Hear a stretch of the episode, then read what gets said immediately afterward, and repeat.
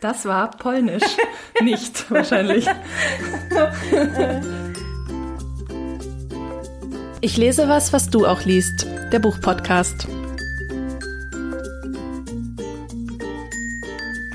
Hallo Martina. Hallo Fabienne. Hallo ihr da draußen. Willkommen zu unserer neuen Stunde Bücherkunde. Oh Gott. Wir ähm, sprechen heute über einen Roman von Olga Tokarczuk, einer polnischen Schriftstellerin. Ich sage ganz kurz was über sie. Man muss wahrscheinlich gerade gar nicht mehr so viel über sie sagen, weil sie ja durch die Verleihung des Literaturnobelpreises Oh ja. ja, äh, den meisten Leuten mittlerweile ein Begriff ist. Nichtsdestotrotz, ganz kurz ein paar Worte zu ihr, 62 geboren und hatte ihr Romandebüt bereits 1993. Also sie hat echt schon eine lange äh, literarische Karriere hinter sich.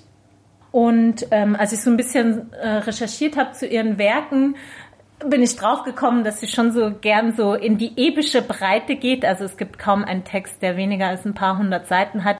Äh, sie steht so ein bisschen, äh, habe ich das nachgelesen, für ein äh, Polen, das, das ist jetzt so ein Zitat, seine vielsprachige und multireligiöse Vergangenheit äh, nicht vergessen machen will, sondern es eben wachhalten will und ist deshalb im gegenwärtig in Polen natürlich eine kontroverse Figur.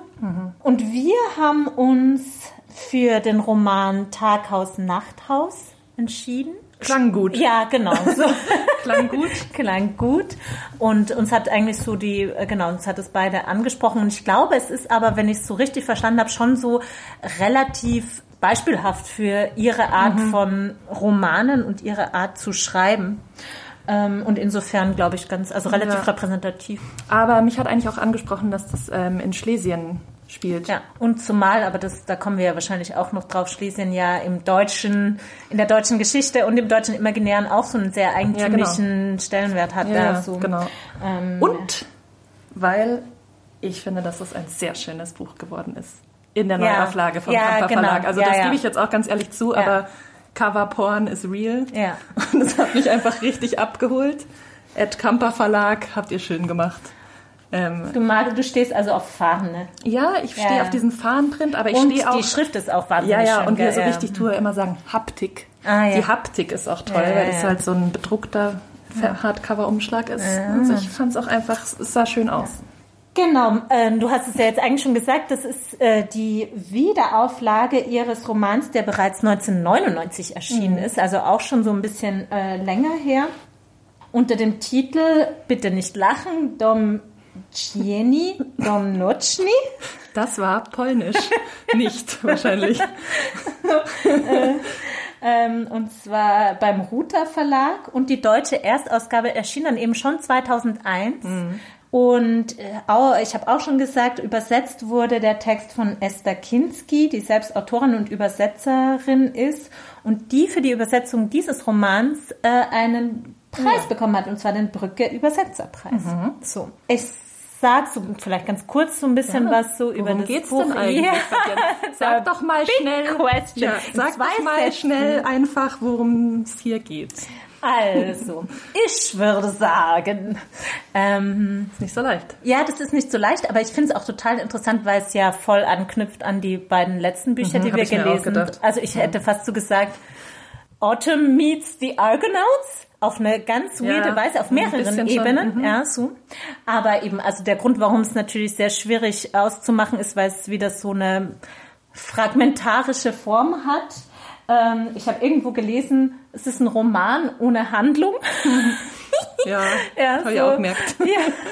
Aber ähm, also für mich, sage ich mal, und was ja oft in den, also im Klappentexten, oft in den Beschreibungen auch oder in den Rezensionen auch vorkommt, ich glaube, so eine doch zentrale, der zentrale Erzählstrang oder die Erzählgegenwart ist so unsere Zeit, also so äh, wahrscheinlich spät, also späte 90er Jahre. ja, ja. Also es ist interessant, das Internet kommt nämlich Party vor. like Ja. it's 1999. genau. And they did. Ich glaube, an einem Punkt kommt sogar die Sonnenfinsternis vor. Echt? Ja, ja. Geil. Und ich würde sagen, die Geschichte die in dieser Erzählgegenwart spielt, ist vor allen Dingen, also es ist eine Ich-Erzählerin, die nicht namentlich genannt wird, die in einem Haus in Niederschlesien wohnt, also an der Nähe zur äh, tschechischen Grenze, in der Nähe der Stadt Nova Ruda. Ein Teil der Erzählung oder der ähm, Kapitel spielt dann eben in dieser Erzählgegenwart dieser Ich-Erzählerin, die alles Mögliche macht, die da Sommer, Herbst, Winter und so weiter verbringt. Nein, und oder? Wir, Im Winter ist sie doch Ja, nicht stimmt. da. Im Winter fährt sie weg, aber das fährt, erfahren man, erfährt man erst am Ja. Schluss, ja, dass sie im Winter nicht da ist oder im November. Am 1. November fährt sie dann weg. Ja. Aber in dieser Erzählgegenwart ganz zentral ist ihre Nachbarin Martha, die Perückenmacherin ist.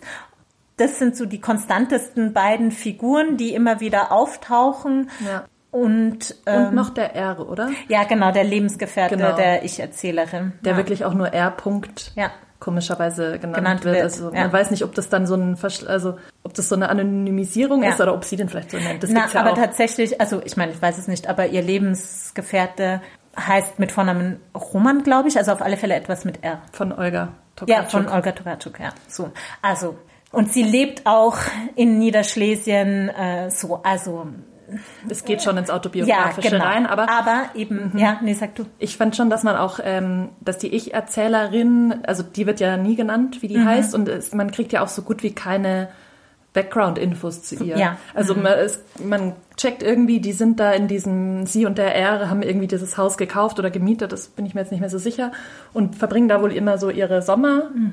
Sind aber ursprünglich nicht von dort, gell? Die kommen schon so ein bisschen aus Außenseiter dahin, Mhm. in dieses Haus. Und das war's, finde ich. An, Ja. an, an ähm, genau Geschichte Ja. von, von R und Erzählerin X. Ja. Und man erfährt ja über Martha auch wenig, außer dass sie Perückenmacherin ist. Und Oder was war. sie so sagt, was sie so von und was sich sie gibt. so so. sagt und wie sie so lebt. Und es gibt dann schon so ein, zwei Momente, wo sie dann in anderen Geschichten so auftaucht. Aber es erzählt jetzt auch nicht ihre Geschichte. So. Nee, gar ähm, nicht. gar nicht. Oder das ist halt eben die große Frage. Nämlich, also jetzt haben wir drüber gesprochen, was so diese Hauptebene ist, aber es, was ja ein Großteil äh, des Buches ausmacht, sind Geschichten aller möglicher Mhm. anderen Menschen, äh, die da halt auch vorkommen aus unterschiedlichen Zeiten. Teilweise Ja. weiß man auch nicht, ist das jetzt fiktiv, ist das real. Teilweise fängt's sehr realistisch an und kippt dann ins Fantastische. Mhm. Und manchmal gibt's dann eben so ein, seltsame Verbindungen, Ja. die sich auftun. Aber es wird auch nie so richtig erklärt. Nee, das wird so. eigentlich nicht erklärt. Ähm, Also vielleicht noch mal ein bisschen expliziter erklärt. Wir- haben wieder ein Buch mit relativ kurzen Kapiteln. Gell? Also es Mhm. Ja. gibt so drei, vier, die mal länger als zehn Seiten Ja. sind. Meistens sind es zwei, drei, vier Ja. Mhm. Seiten lang. Ähm, manche eben, ich habe schon ehrlich gesagt das erste Mal seit langem beim Lesen wirklich an meine literaturwissenschaftliche Einführungsveranstaltung denken müssen Mhm. und mir so gedacht, wirklich auch mal klar, ähm, klar machen müssen, was haben wir hier für eine Erzählsituation. Ne? Weil es ist schon, Mhm. Ja. äh, wir haben eben diese Ich- ähm, Erzählerin, Mhm. aber die ist vielleicht, wenn man jetzt diese ganzen kleinen Kapitel nennt, ähm, wie viel Prozent? 20 Prozent oder so. Ja, ich werden sagen, dieser ja. Kapitel werden in der Ein Genau, ein Viertel ungefähr werden von dieser Ich-Erzählerin in der Ich-Perspektive erzählt. In an, allen anderen Kapiteln hat, hat man eigentlich äh, eine Erzählung in der dritten Person. Ja. Und die Ich-Erzählerin kommt in diesen Geschichten auch nicht als Figur vor. Also das sind einfach total random andere Ja. Stories über irgendwelche anderen Leute. Ja. Aber ich habe auf jeden Fall am Anfang nicht gedacht, dass diese anderen einzelnen äh, Stories Geschichten sind, die die Ich-Erzählerin zusammengetragen hat Ja. oder gar erzählt hat. Hast Ja. du das so verstanden Nee. am Anfang? Ich dachte, das ist einfach ein, ein Sammelsurium an Stories, die man quasi zusammengebunden hat und ein Ja. Buch draus gemacht hat. Ganz am Ende, finde ich, stellt sich das dann mal raus, dass ähm, die Ich-Erzählerin diese Geschichte der Martha zum Beispiel erzählt. Hast du das äh, mitbekommen? Nee. Genau, also ganz am Ende stellt sich dann nämlich mal raus, wir, wir sind in einer Geschichte gerade, da geht es um dieses Ehepaar, Ja, wo sie dann krank wird und so, Ja, da reden wir vielleicht nochmal drüber, Ja. ist egal, auf jeden Fall sind wir in irgendeiner anderen Story, die in der dritten Person erzählt wird, über irgendwelche zwei random anderen Leute. Und dann ähm, kommt ein Absatz und dann steht hier, und was ist mit ihnen geschehen, fragte er unmittelbar vor der Mondfinsternis.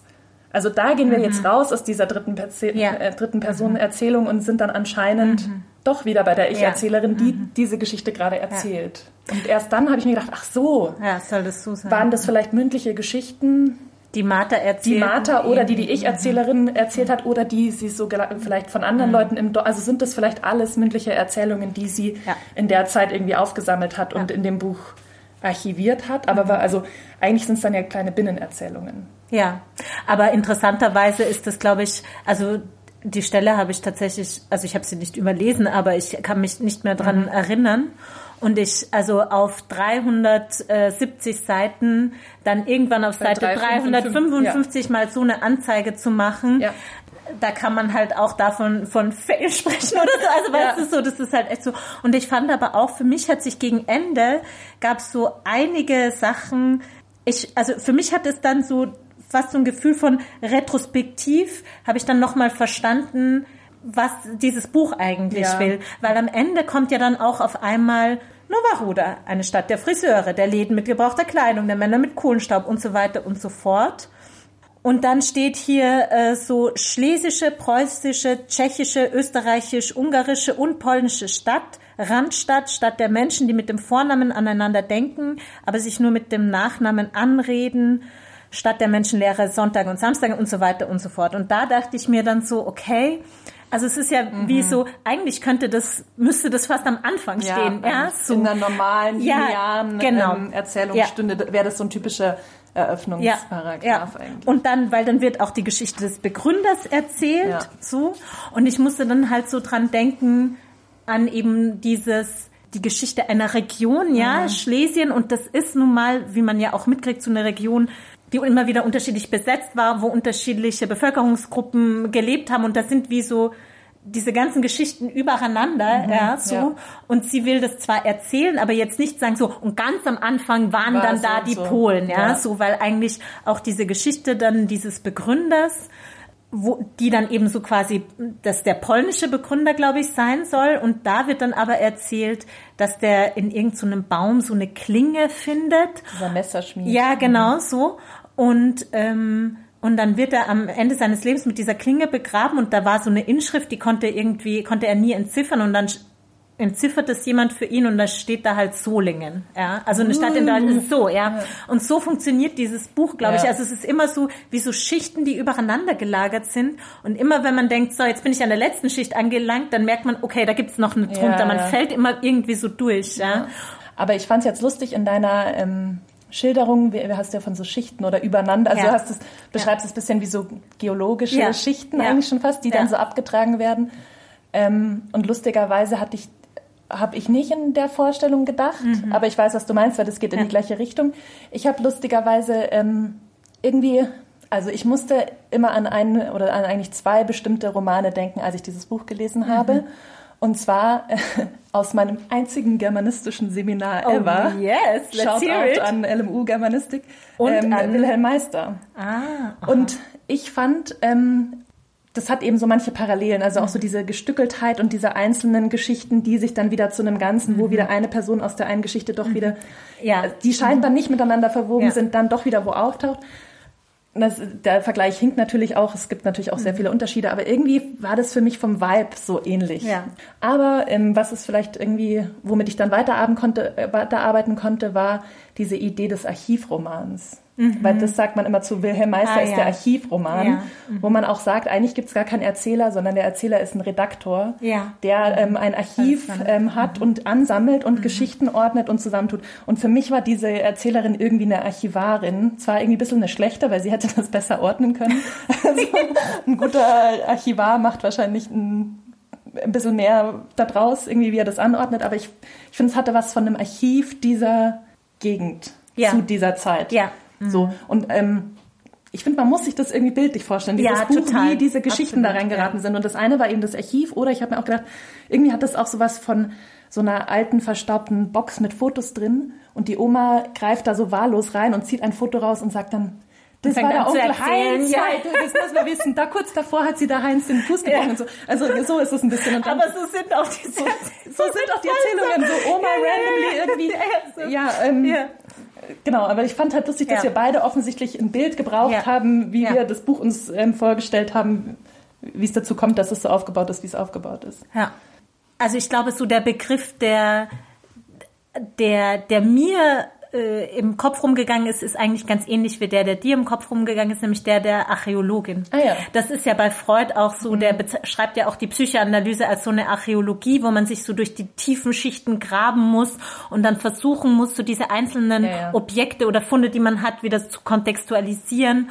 Und ähm, das ist mir da so, das war so, deswegen bin ich auf dieses Bild der Schichten gekommen, ne? Und weil eben diese Oberfläche, also die für mich oberste Schicht der Erzählgegenwart ist eben wie es nur so eine Schicht, die ist jetzt nicht wie bei Autumn so ganz klar der Hauptstrang. ja, ja, so. ja. Also das ist einfach, ähm, ja. Und ich meine, ich kam auch, natürlich auch insofern drauf, weil es ja ganz viel um Träume auch geht Ja. in der Erzählung. Äh, in der Erzählung sage ich schon im Roman. Ja. So. Also da kommen ja auch Träume immer wieder vor. Ja. Ja, vielleicht noch ganz kurz, bevor wir über die Träume reden, weil Mhm. das müssen wir, glaube ich, auch. Ich möchte eine, eine Stelle vorlesen und die kommt öfter vor, aber da steht dann einfach so ähm, Fliegenpilztorte. Drei große frische Fliegenpilzhüte, 50 Gramm getrockneten Fliegenpilz, zwei Semmeln, ein Becher Milch, eine Handvoll Rosinen, eine Zwiebel, ein Strauß Petersilie, ein Ei, ein Eigelb, Semmelbrösel, Salz, Pfeffer nach Geschmack. Und dann wird eben beschrieben, wie man diese Fliegenpilztorte backt. Ja. Backt. Backt. Backt. das Verb backen war mir schon immer schon ein Dorn im Auge. Auf jeden Fall ähm, fand ich, ist es ja auffällig in dem Buch, aber auch wenn man ein bisschen über ähm, Olga Tokarczuk liest, dass der Pilz Ja. ein, ähm, Eine sehr große Rolle eine spielt. große Rolle für sie spielt. Sie immer wieder, ähm, also in dem Buch explizit über Pilze ähm, spricht und dass sie auch äh, übrigens privat gerne Pilze sammeln geht. Dass das eine, eigentlich eine Art Symbol ist. Und ähm, in einer Rezension habe ich dann auch gelesen, dass das Buch ähm, von der Struktur auch irgendwie rhizomatisch ist, wie so eine Pilz, Ah, ja. Pilzstruktur eigentlich auch ist.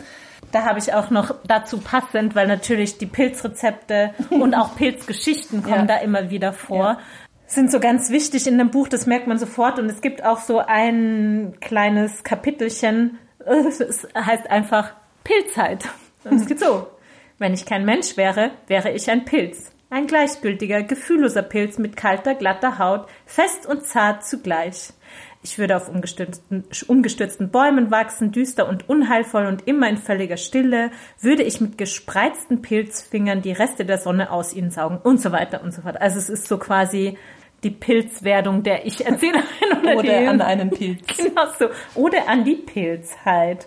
Und es ist ja auch ähm, gerade am Ende, wenn es dann wieder Winter wird, ähm, nicht nur die Pilze, die so ähm, zum Essen da sind, sondern ja auch so der Schimmelpilz. Es wird ja dann Ja. auch so beschrieben, dass alles irgendwie diese Häuser, dass die alle so alt und irgendwie so Ja. morsch sind und so von Motten befallen und auch Ja. so dieses Schimmlige. Und ich finde, das kam schon, diese, diese schimmrig moderige Stimmung kam schon gut rüber, auch beim Lesen, so dass man irgendwie das Gefühl hatte, alles ist so ein bisschen und Feucht man würde da erstmal ja, mit ja. Sakrotan reingehen, wenn man wüsste so. Ja, ja, ja. Und es ist aber schon nochmal die Frage, weil eben diese Pilze kommen total oft vor. Sie kommen auch sehr oft, also es kommt, jetzt hast du ja dieses Rezept vorgelesen, Fliegenpilztorte, ja, so, was ja, also sie schreibt dann, glaube ich, an der Passage so, ja, Fliegenpilze haben so total die Bad Rap, aber man kann sie eigentlich super essen, so. Aber es kommt schon, es kommen mehrmals Geschichten vor von Kindern oder ich glaube, die eine Geschichte von Franz Frost, der der Vorbesitzer, glaube ich, des Hauses ist, weil das ist so eine Geschichte, wo dann auch die Martha komischerweise auftaucht, aber nur so am Rande. Naja, und Franz Frost ist, wird eben auch so eingeführt, das ist so ein Mann, der wohnt da mit seiner Frau und die wollen halt so gerne ein Kind kriegen, aber keins. Und dann träumt er davon, nee, dann hört er im Radio, dass ein neuer Planet entdeckt wurde.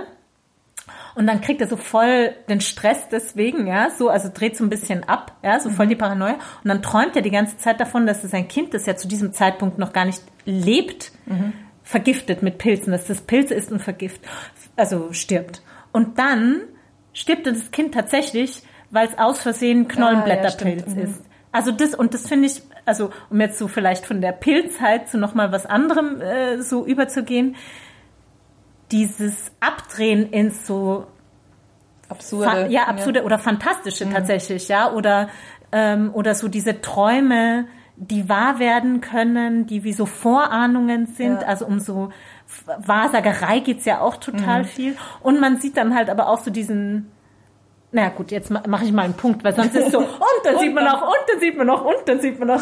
So. Aber genau so ist das Buch. Ja. Und, und, Ja, und nee. dann noch. Ja, so. ja. Aber ähm, Und dann noch fünf Fliegenpilze Genau. geschmort in der Buttersoße. Ja, aber ich fand ähm, lustigerweise auch bei diesem ersten ähm, Fliegenpilz-Vorkommen, wo eben gesagt wird, hey, die sind doch so, die sind doch A, voll schön und B, auch super lecker, hier das Rezept.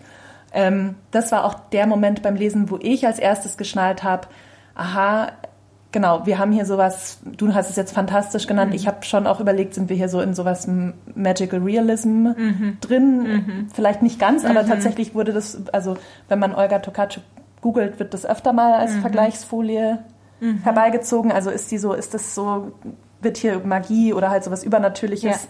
normalisiert. Ich finde, es ist nicht ganz der Fall, aber es ist eben schon, es gibt so diese fantastischen, also entweder es gibt die fantastischen Momente oder man wird eigentlich einfach ein bisschen angelogen von der Erzählerin. Ja. Also da, da das war für mich der Moment so, okay, das, was diese Ich-Erzählerin erzählt oder auch was die Martha erzählt, das ist nicht alles so für bare Münze zu nehmen, Ja. weil hier offensichtlich, also da bin ich mir relativ sicher, dass man stirbt, wenn man Fliegenpilz isst.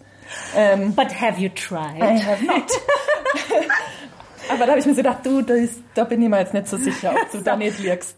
Du, Ja. Olga, gell? Ja. Das Und, dann, du und so anderen geht's ja, dann, geht's ja dann mehrmals weiter. Also, ähm, und am, am meisten oder am offensichtlichsten dann nochmal am Ende, wenn es dann darum geht, wie die Martha überwintert. Also irgendwie hat die, äh, hat die Ich-Erzählerin ja immer schon so ein bisschen eine, ähm, Verdacht, dass irgendwas auch komisch ist an der Martha. Mhm. Sie traut ihr auch nicht so richtig und wie die eigentlich lebt und so. Und dann ähm, geht sie irgendwann mal in den Keller äh, oder fragt die Martha, ob sie ihren Keller sehen darf. Und dann sieht sie ja, dass da so eine Holzbox steht, eigentlich so in so Sarggröße, Ja. Mhm. Mit so Bettzeug drin, wo die Martha halt dann drin, anscheinend drin schläft. Und dann fragt sie, und dann liegen am Fußende dieses Sargs so ein Sack Kartoffeln. Und dann fragt sie die, hey, warum sind da die Kartoffeln? Dann sagt die Martha, dass die sind für, fürs Frühjahr. Und dann sagt ja die Ich-Erzählerin so, ah, hä, eigentlich sagen Leute oder eigentlich lagern Leute ja Kartoffeln ein für den Winter und nicht fürs Frühjahr. Und dann dämmert es der Erzählerin, aber auch dem Leser dadurch, dass ähm, die Martha wohl Winterschlaf, Winterschlaf hält. hält, ja. Und dann, wenn sie aufwacht, ist ja eben Frühjahr und dann hat sie Hunger und dann isst sie diese Ja. Kartoffeln. Und es wird dann auch noch mal ein bisschen weiter ausgeführt, dass die Martha eben jeden Winter, wenn dann auch ähm, die Ich-Erzählerin und der Mann nicht da sind, weil die sind ja im Winter wieder zurück, wo sie wohnen, ähm, wohl Winterschlaf macht. Und da merkt man jetzt auch so, okay, obviously noch nicht, geht das hier nicht so ganz mit ähm, Rechten Dingen zu. Und ich weiß, an einer anderen äh, Stelle gibt es ja auch zum Beispiel einen Typ, der ein Werwolf wird. Ja, aber das ist, finde ich, auch, also das ist ja auch nochmal so eine abgedrehte Geschichte. Und ich bin mir ehrlich gesagt, da bin mir nicht so sicher, wie ich das finde. Also ja, Ja. weil, und zwar, ähm, also die Geschichte ist nämlich so, das ist die Geschichte von Ergo Sum, die Ja, ja, erzählt genau. Die- wird. da Und es fängt halt aber an, Ergo Sum ist in 1943 während des Krieges mit fünf anderen oder sie sind zu fünft in so einer abgeschotteten Hütte. Ja. Im Winter wurden da irgendwie vergessen und trauen, also man nimmt an, es Mhm. ist der Zweite Weltkrieg, bla bla bla. Und dann ist es, wird es so eine Kannibalismus-Szene. Also einer rennt dann raus und stirbt irgendwie und die haben halt nichts zu essen und irgendwann fangen sie halt an, den Typen zu essen. Und dann Mhm. liest er in der Politeia, also im Staat von Platon, dass wer Menschenfleisch Genau. isst, zu einem Werwolf wird. Woraufhin Ergo Sum Er so weiß, ach so, ah, Ibims eins Werwolf. Und dann wird er halt zum Werwolf. Und dann taucht er aber irgendwann später auch in der Erzählgegenwart nochmal, also so, das, um so eine Connection zu sagen. Aber, und, also wo ich mir halt nicht sicher bin, ist dieses Verweben von etwas, ja, eben märchenhaften, fantastischen, mystischen von Aberglauben mit historischen Ereignissen, die natürlich auch nicht irgendwelche historischen Ereignisse sind, ja. Und da bin ich irgendwie, also einerseits wahrscheinlich könnte man es so wie man es ja auch beim magischen Realismus, glaube ich, so macht, so essentialistisch lesen, so, ach ja, dieses märchenhafte, mystische Gemüt Schlesiens, also we weißt du so, dass man, dass das irgendwie zu der Gegend dazugehört, ja, wie dieser ganze Mystizismus da, die ganze Religiosität und so weiter und so fort. Wenn man es aber nicht so lesen will, dann frage ich mich schon, was macht ihr eigentlich, wenn die historische Ereignisse, die natürlich auch extrem politisiert sind, mit so Aberglauben zusammenwebt. Und ich habe da keine Antwort drauf. Das habe ich mich gefragt. Und das ist oft das Problem, dass ich mit so esoterischem Dings habe, wenn das halt auf so politisch-historische Fragen irgendwie so aufgepfropft wird. Ja, so, das finde ich immer so ein bisschen. Ja. ja. Mhm. Ja, okay, interessant, habe ich gar nicht drüber nachgedacht. Also, weil ich hatte zu speziell jetzt dieser Episode Mhm. eine ganz andere Reaktion. Ich fand die einfach saulangweilig. Also ich für mich haben die, für mich hat die Niemals habe ich eine langweiligere Werwolf-Geschichte Ja, gelesen als die. Also ich so, puh, das muss man auch erstmal schaffen, eine Werwolf-Story langweilig zu machen. Weil ich irgendwie, also ich fand die, die äh, Qualität will ich jetzt nicht sagen, aber die, der Unterhaltungsfaktor Mhm. oder ähm, die Unterhaltungsqualität dieser Episoden haben für mich stark geschwankt. Ja, Manche habe ich stimmt. total gefeiert Ja. und war auch wirklich, habe mich gefreut, wenn, Ja. wenn wieder eine anschließende Episode kam und es wieder um, um diese Person oder so ging. Und andere waren mir einfach echt Wurst. Ja. Und das war zum Beispiel die. Deshalb kann ich jetzt gar nicht so viel dazu sagen, Ah, weil ja. ich das echt so ein bisschen ausgeblendet habe. da kommen wir jetzt vielleicht auf das zurück, was wir am Anfang gesagt haben, ja. Also wenn man das als im deutschen Sprachraum sozialisierte Person liest, dann hat man natürlich Bilder äh, im Kopf, gerade also zu Schlesien oder es gibt natürlich so eine sehr politisierte ähm, Debatte in Deutschland zu Schlesien, ja. so oder zu ja, den Vertriebenen unter Anführungszeichen, ja. so. Und da fand ich eigentlich, dass sie immer wieder das ganz auf ganz interessante Weise bricht. Also so die Deutschen, die zurückkommen, das kommt auch relativ spät erst, ja. Peter Dieter. Peter Dieter ist echt der Beste, mein Gott.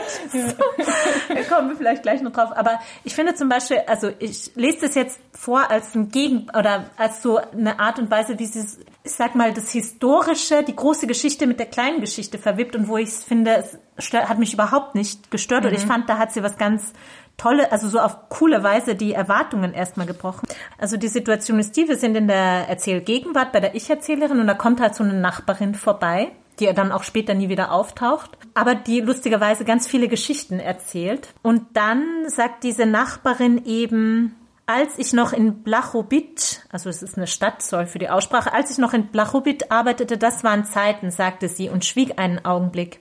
Ich wusste, dass sie vor einigen Jahren ihre Arbeit verloren hatte. Blachowit veranstaltete jedes Jahr einen Betriebsausflug. Einmal war Agnieszka, das ist die Nachbarin, war Agnieszka auf Betriebsausflug in Auschwitz gewesen. Es war ein schöner Ausflug. Die Männer tranken im Bus Wodka und die Frauen sangen alle Lieder, die sie kannten. Den ganzen Weg über. Agnieszka war, wird Auschwitz nie wieder vergessen. Dort war ein Laden, ein kleines Lebensmittelgeschäft, ganz aus Holzziegeln gebaut. Nee, aus Hohlziegeln, sorry. Sie waren die ganze Nacht gefahren und als sie am Morgen ausstiegen, war eben dieser Laden geöffnet. Wie sich herausstellte, hatten sie dort eine, gerade eine Zuteilung Öl bekommen und das war zu einer Zeit, als es nichts, aber auch gar nichts in den Geschäften gab. Und hier verkaufen sie eben Öl, und dann geht es so weiter. Deshalb stellten sie sich alle an und jeder kaufte Öl nach Belieben. Äh, Sie nahm an die zehn Flaschen und sie haben sie ihr verkauft. Sie haben nichts gesagt, verlangten keine Rationskarten, zählten nicht ab. Sie hatte dann genug Öl für bestimmt zwei Jahre. Man braucht ja nicht viel Öl für in der Küche. Für Kartoffelpuffer, für Pilze, für Fisch, sonst brät man ja nichts in Öl. Vielleicht hat es sogar für drei Jahre gereicht, das Öl aus Auschwitz. Mehr hat sie nicht erzählt.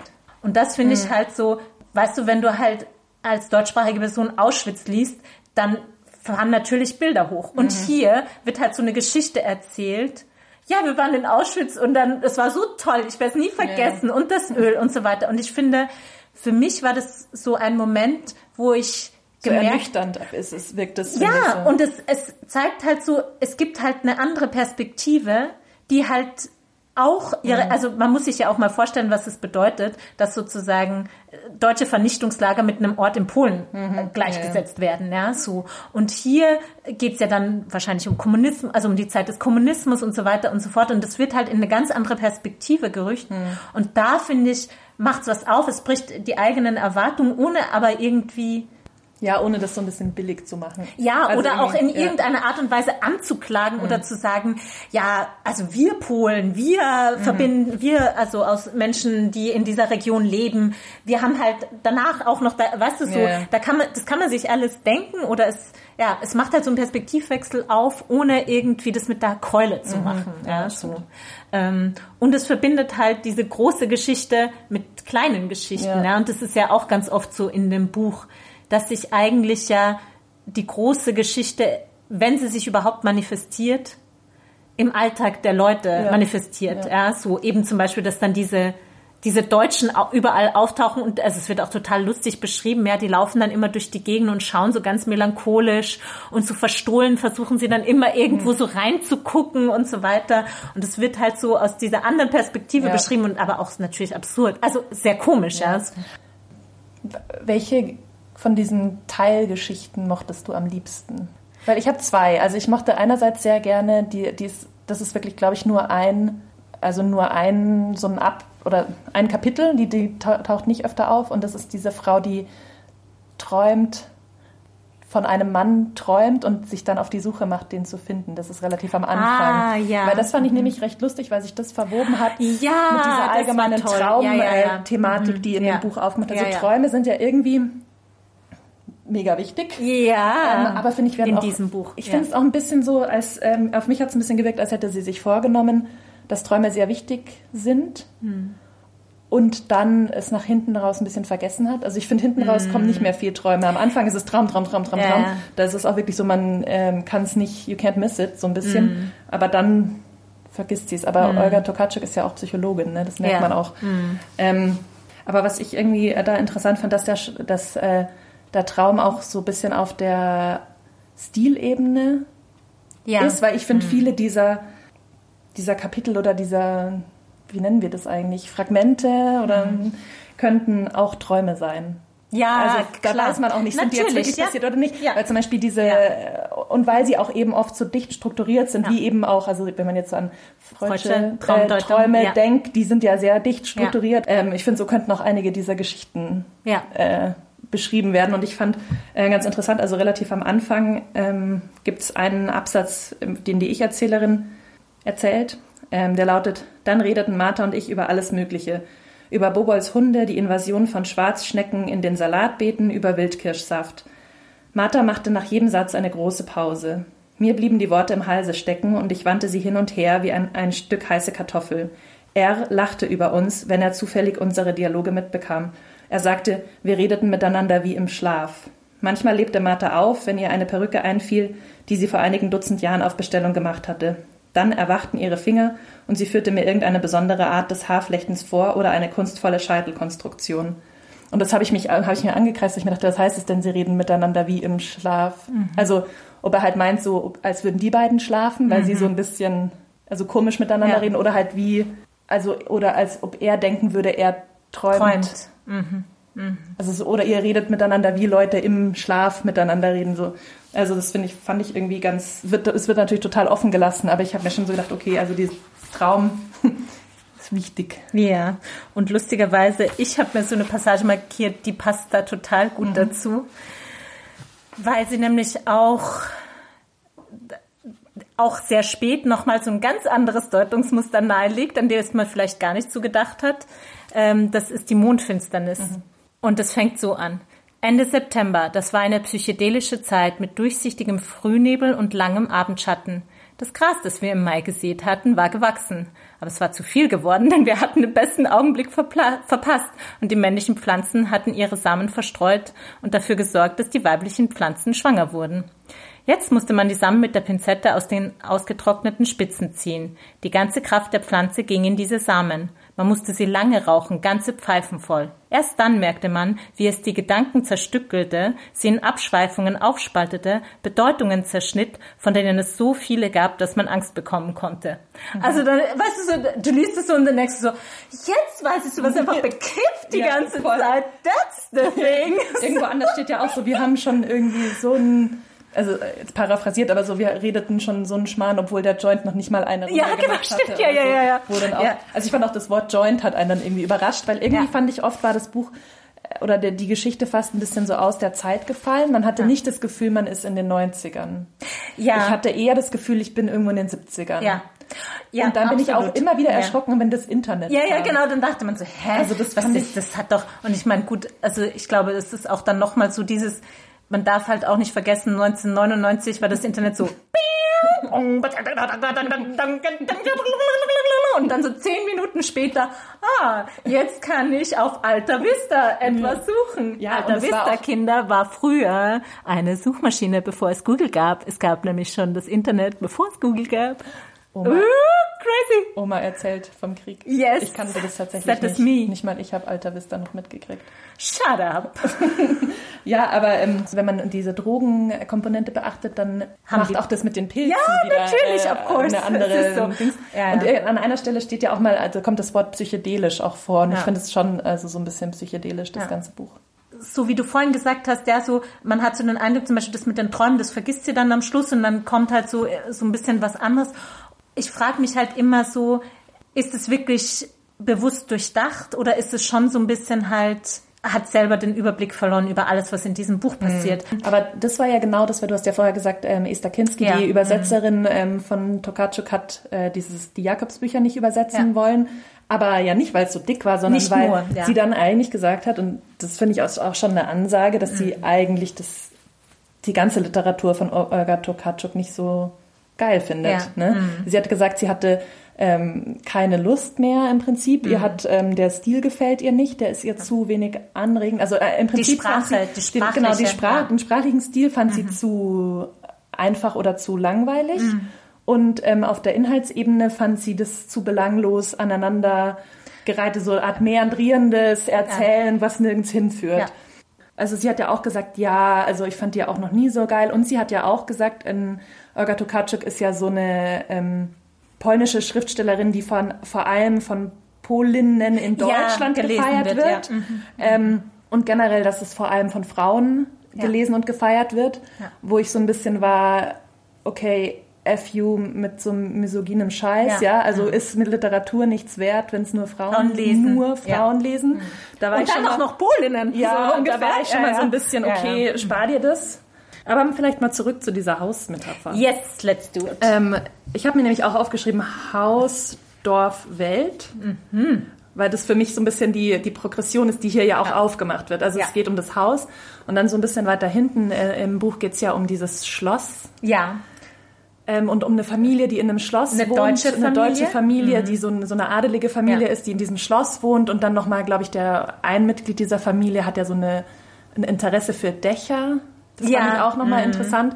Und ähm, daraufhin folgt dann auch ein ähm, Kapitel, also erst geht es eben um dieses andere Schloss und dann folgt ein Kapitel, das heißt Mein Schloss, Mhm. was dann wieder in der, ähm, von der Ich-Erzählerin erzählt wird und wo, glaube ich, ein bisschen ähm, diese, diese Metapher nochmal aufgedröselt wird oder nochmal eine andere Facette bekommt.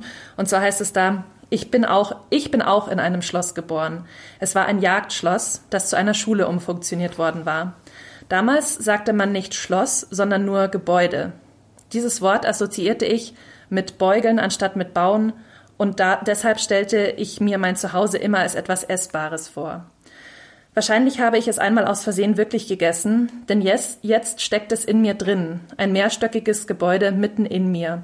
Seine Form ist allerdings weder beständig noch berechenbar, denn das Schloss ist lebendig, es verändert sich mit mir. Wir bewohnen einander. Ich bin in ihm und es ist in mir. Manchmal fühle ich mich wie ein Gast darin, manchmal als Besitzerin. Nachts tritt das Schloss deutlicher hervor. Es leuchtet grünlich durch die Dunkelheit. Im Sonnenlicht ist es zu grell, deshalb bleibt das Schloss tagsüber unsichtbar, aber ich fühle es in mir. Ähm, ja, also das war nochmal diese, diese, das Gebäude in mir drin, das fand ich auch irgendwie Ja. spannend. Also es Da hat sie es ja verschluckt direkt. Das Das, ist so, ich, sie hat es verschluckt. ja. Und dann kann sie ja auch ein bisschen wie ähm, in so einem, es gibt doch dieses Gedankenschloss oder wie heißt das? Ja, das ist eine Mnemo- Mnemotechnik, eine genau, Erinnerungstechnik, eine wie man Sachen auswendig lernen kann. Genau, und ja. daran hat mich das ein bisschen erinnert, Ja. dass sie in sich drin durch ein Haus gehen kann und dann da ähm, verschiedene Zimmer entdeckt. Und Ja. diese Zimmer werden ja so ein bisschen gleichgesetzt mit, ähm, mit verschiedenen Erinnerungen Ja. und verschiedenen Lebensphasen. Und dann kann sie ja auch, dann beschreibt sie halt so ein bisschen, wie man durch dieses Haus gehen kann. Dann geht man in das und das Stockwerk, dann kommt eine Halle, dann kommt ein Flur. Und dann irgendwann ähm, sagt sie auch, von der, Halle, von der Halle aus gelangt man in die Bibliothek. Zwischen den Hunderten, vielleicht Tausenden von Büchern, die alle in graues Papier eingeschlagen und auf dem Rücken mit einer Nummer versehen sind, steht hier das erste Buch, das ich gelesen habe. Ein schwerer, dicker Band voll mit dicht gedruckten Buchstaben, parallele Pfade mit Versprechen unzähliger Existenzen und Welten. Ja. Und das fand ich irgendwie, also einerseits diese, natürlich diese mentale Bibliothek fand ich schon mal irgendwie spannend, die ja jede von uns hat. Aber dann halt auch dieses, ähm, diese Pfade Ja. nochmal in den Büchern und ähm, die Welten. Also ich, Ja. ich glaube schon, und das ist, glaube ich, das, was uns beide auch, also irgendwie, mir hat es einerseits gefallen, aber auch, es hat mich auch gestört, diese Überfrachtetheit von diesem, dieser, oder dieses Allegorische an diesem Partikularen. Ja. Also offensichtlich ja. wird man darauf hingedrängt, man, man soll dieses Haus und man soll dieses Dorf irgendwie als Metapher oder als Allegorie für irgendwas Größeres sehen. Ne? Ja. Und es gibt ja auch äh, diese auch frühneuzeitliche, glaube ich, äh, Metapher oder das Bild vom Buch der Welt, mhm. ja, so. Das ist, glaube ich, wirklich so ein ganz, eine ganz zentrale Passage, weil man kann ja natürlich sagen, das ist, da beschreibt sie eigentlich dieses, dieses Buch, Buch, ja, ja, so. Und das ist natürlich, die Welt ist ein Buch, aber das Buch ist auch in der Welt und bla bla bla. Ja, das so ist irgendwie. Ihre Politik, ja, ja, so. so was ja, ja, total. Wird. Ja. Wollen wir noch über die Kümmernis reden? Absolut, das weil das ist ja, ja, und das ist ja auch die Verbindung, die ich zumindest so ein bisschen latent hatte, auch zu Argonauts. Ja. Also Kümmernis und Paschalis, ne? Mhm. die beiden. Genau. Ja. Let's hear das, Ja, ich, ich weiß gar nicht, ob ich das so gut, also es ist ja schon auch schwierig, die Geschichte. Also es Ach, ist ja nur die heilige Kümmernis, ist ja die schon... Die Quellenlage ist unklar. Die Quellenlage. Hierzu schweigt der Sachverhalt. Wie der Jurist oder die Juristin sagen. Ähm, also die, die Kümmernis ist ja eine wirkliche, so eine heilige oder? Ach nee, das ist, ich habe es nämlich, also wenn Google recht hat oder Wikipedia, dann ist es eine fiktive Volksheilige. Also ah, die ja, wurde genau. for real verehrt aber die gab es nicht. Ja gut, aber das kann man ja jetzt bei...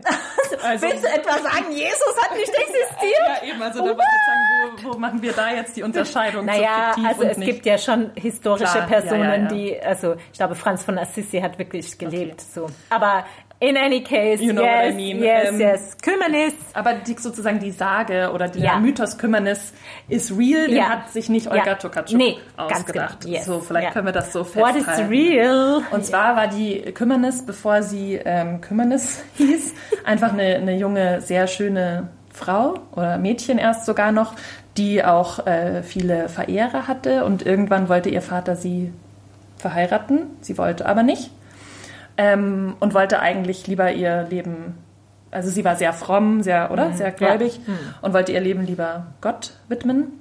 Und irgendwie wurde ähm, Kümmernis dann von Gott oder? Hat er, ihr wurde nee. ein Geschenk gemacht ja. Mhm. und ähm, sie hat sich äußerlich verwandelt und zwar in eigentlich sah sie dann aus wie Jesus. Genau, also, also sie hat sie doch darum gebeten, dass sie so hässlich gemacht werden soll. Ach so. Und dann wuchs ihr ein Bart. Genau, ihr wuchs ein Bart ja. und sie auch sehr lange Haare ja. und sie sah dann eigentlich ein bisschen wie Jesus aus. Mhm. Später wird dann diese Geschichte von der Kümmernis wiederentdeckt und zwar von einer anderen jungen Person, die ähm, sich ob ihrer Geschlechtssituation nicht so ganz sicher ist. Und zwar ist es der Paschalis, mhm. der ein junger Mönch ist und erst dann ja so eine ähm, Affäre hat mit einem anderen Mönch. Mhm. Ähm, die natürlich nur im Geheimen stattfindet und dieser andere, also sein Liebhaber, stirbt dann und dann merkt ähm, der Paschal ist eigentlich, dass er, als er mit, mit dem anderen Mönch geschlafen hat, nicht, dass er eigentlich daran genossen hat, dass er sich ähm, als Frau angefangen hat zu spüren, so ein bisschen, mhm, gell, war das da. Ja. Und der möchte dann eigentlich eine Frau werden. Mhm. Und ähm, dann sucht er doch Zuflucht in einem Kloster, beziehungsweise genau. eines der Privilegien, das er hatte durch äh, seinen Liebhaber, der glaube ich Abt war oder so, ist, er durfte immer einmal in der Woche zum Nonnenkloster gehen und da irgendwas tauschen genau. oder so. Und dann, als er halt tot ist, geht er einmal dahin und dann versteckt er sich da. Ähm, und ich glaube, die Äbtissin sagt dann den anderen Mönchen, nee, der kam nie bei uns an oder der mhm. ist angekommen oder nichts. Und dann versteckt sie ihn da und dann gibt sie ihm eben die Schriften der heiligen Kümmernis und sagt, du musst es jetzt aufschreiben. Ja, ja und, nee, und sie sagt doch auch, ähm, also er gesteht ihr doch dann auch, dass er eigentlich ähm, als Frau leben möchte ja. oder dass er sich eigentlich als Frau ah, fühlt. Ah ja, er will gerne und, bei den Genau, und dass er, er ja, möchte bei denen, ihm bleiben. Und dann sagt sie, uh, könnte schwierig werden, aber die einzige Möglichkeit, die ich sehe, du schreibst die Geschichte oder du, du ja, du schreibst den Mythos der mhm. Kümmernis nieder, trägst es nach Rom. Ja. Und dann wird der Papst sozusagen, weil du diese große ähm, Tat irgendwie vollbracht ja, hast. Und weil du halt auch ein Mann bist, weil du ein Gelehrter bist. Dann äh, wird, der, der, der, der wird er dir die Erlaubnis geben, dann wieder in ah, ja, Kloster zurückgeben. Ja, und dann wird vor allen Dingen die Kümmernis endlich heilig gesprochen. Das auch. Aber er selber quasi kriegt dann als Belohnung, äh, dass, dass er mhm. als, als Frau leben darf. Ja. Und das fand ich irgendwie krass überraschend in dem Buch, warum da jetzt so eine ähm, Gender Identity Ja. Story. Also erstes Ja. Mal 2000, nee, 1999. Ja. Ähm, also ich habe das mega gefeiert, weil Mhm. ich fand es einfach interessant und irgendwie so ein guter Twist in dem allen, weil mich hat's auch irgendwie jetzt genervt, wenn ich jetzt noch irgendwie so einen Pilzesucher da durch die Berge hätte begleiten müssen. Es war einfach mal komplett was Neues und so, oh, aha. aha. Und dann auch, dass diese zwei Geschichten eben zusammenspielen. Ja. Aber warum das da so rein muss? Also klar, die Kümmernis, das ist wieder dieses, ähm, dieser Mythos dieser Region, der Ja. da irgendwie ähm, herauf ähm, ja, beschworen wird Ja. nicht, aber der halt da einfach so eingewebt wird in diese, in diese Dorfgeschichte. Also mich hat diese Geschichte der heiligen Kümmernis sehr stark erinnert. Also es gibt in der feministischen äh, Forschung ähm, und also so jemand wie zum Beispiel Julia Kristeva äh, gibt so voll das äh, Fankult um so Mystikerinnen, ja, so Teresa von Avila und so, die ja so diese Schriften hinterlassen haben und wo ja auch so, das sind ja auch eminent erotische Schriften, deswegen waren die natürlich total, sind ja von der katholischen Kirche lange Zeit unterdrückt worden und nicht anerkannt worden und eben nicht verbreitet worden, weil das eben als Sakrileg galt und auch so diese Hingabe an Christus, die als ihre als Braut Christi und so weiter und so fort und eben Christeva zum Beispiel hat so ein ganzes Buch über Teresa von Avila geschrieben, ja, so. Und ähm, also da gibt's glaube ich so diese diese eine Komponente und ich habe das dann so ganz stark in diesem Kontext gelesen und dann halt vor diesem Hintergrund auch so dieses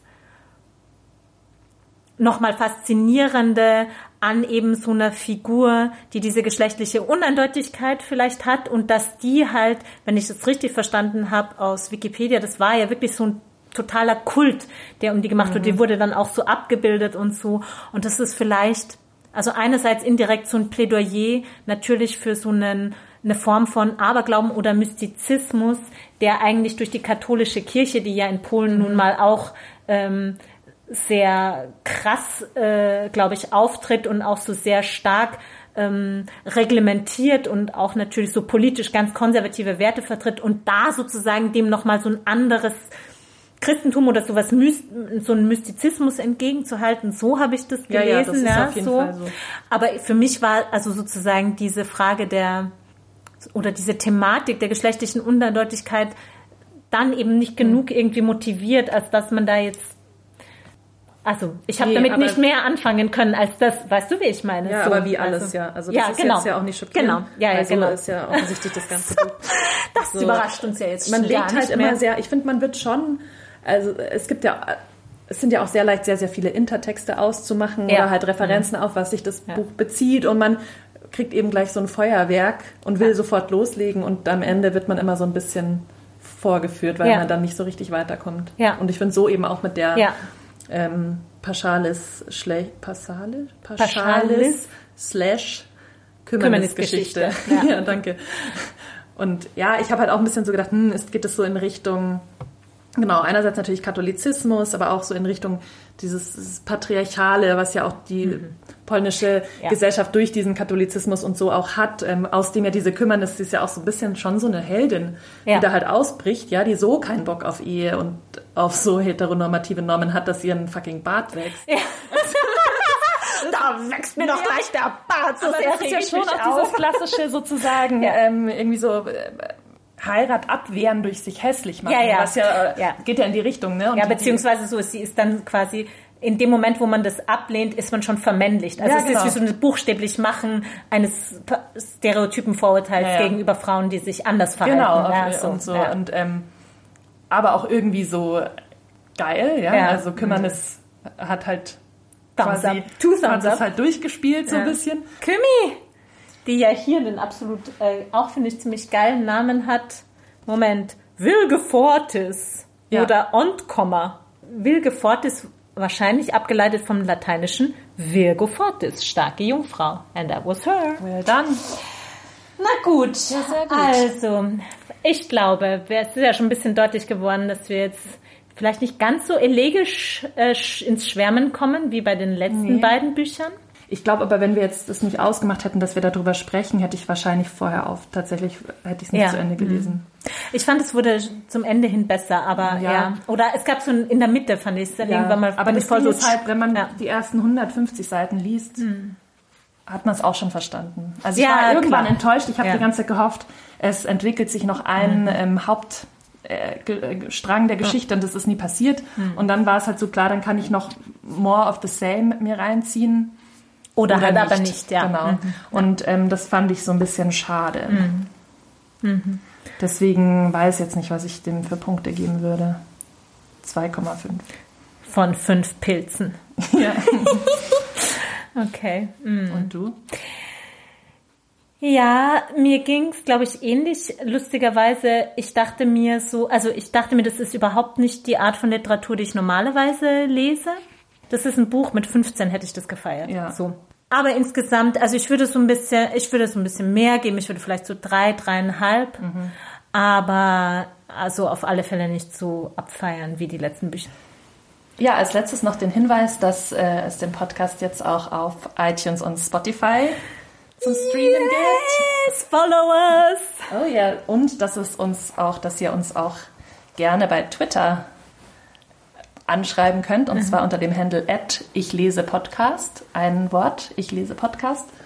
Und äh, für unsere nächste Folge lesen wir einen aktuellen Knaller, und zwar äh, Herkunft von Sascha Stanisic. Da freuen wir uns schon drauf. Ja, Und sehr. wenn ihr uns das nächste Mal wieder zuhört, Schalten Sie auch das nächste Mal wieder ein, wenn das wieder heißt, ich lese was, was du auch liest. Ciao!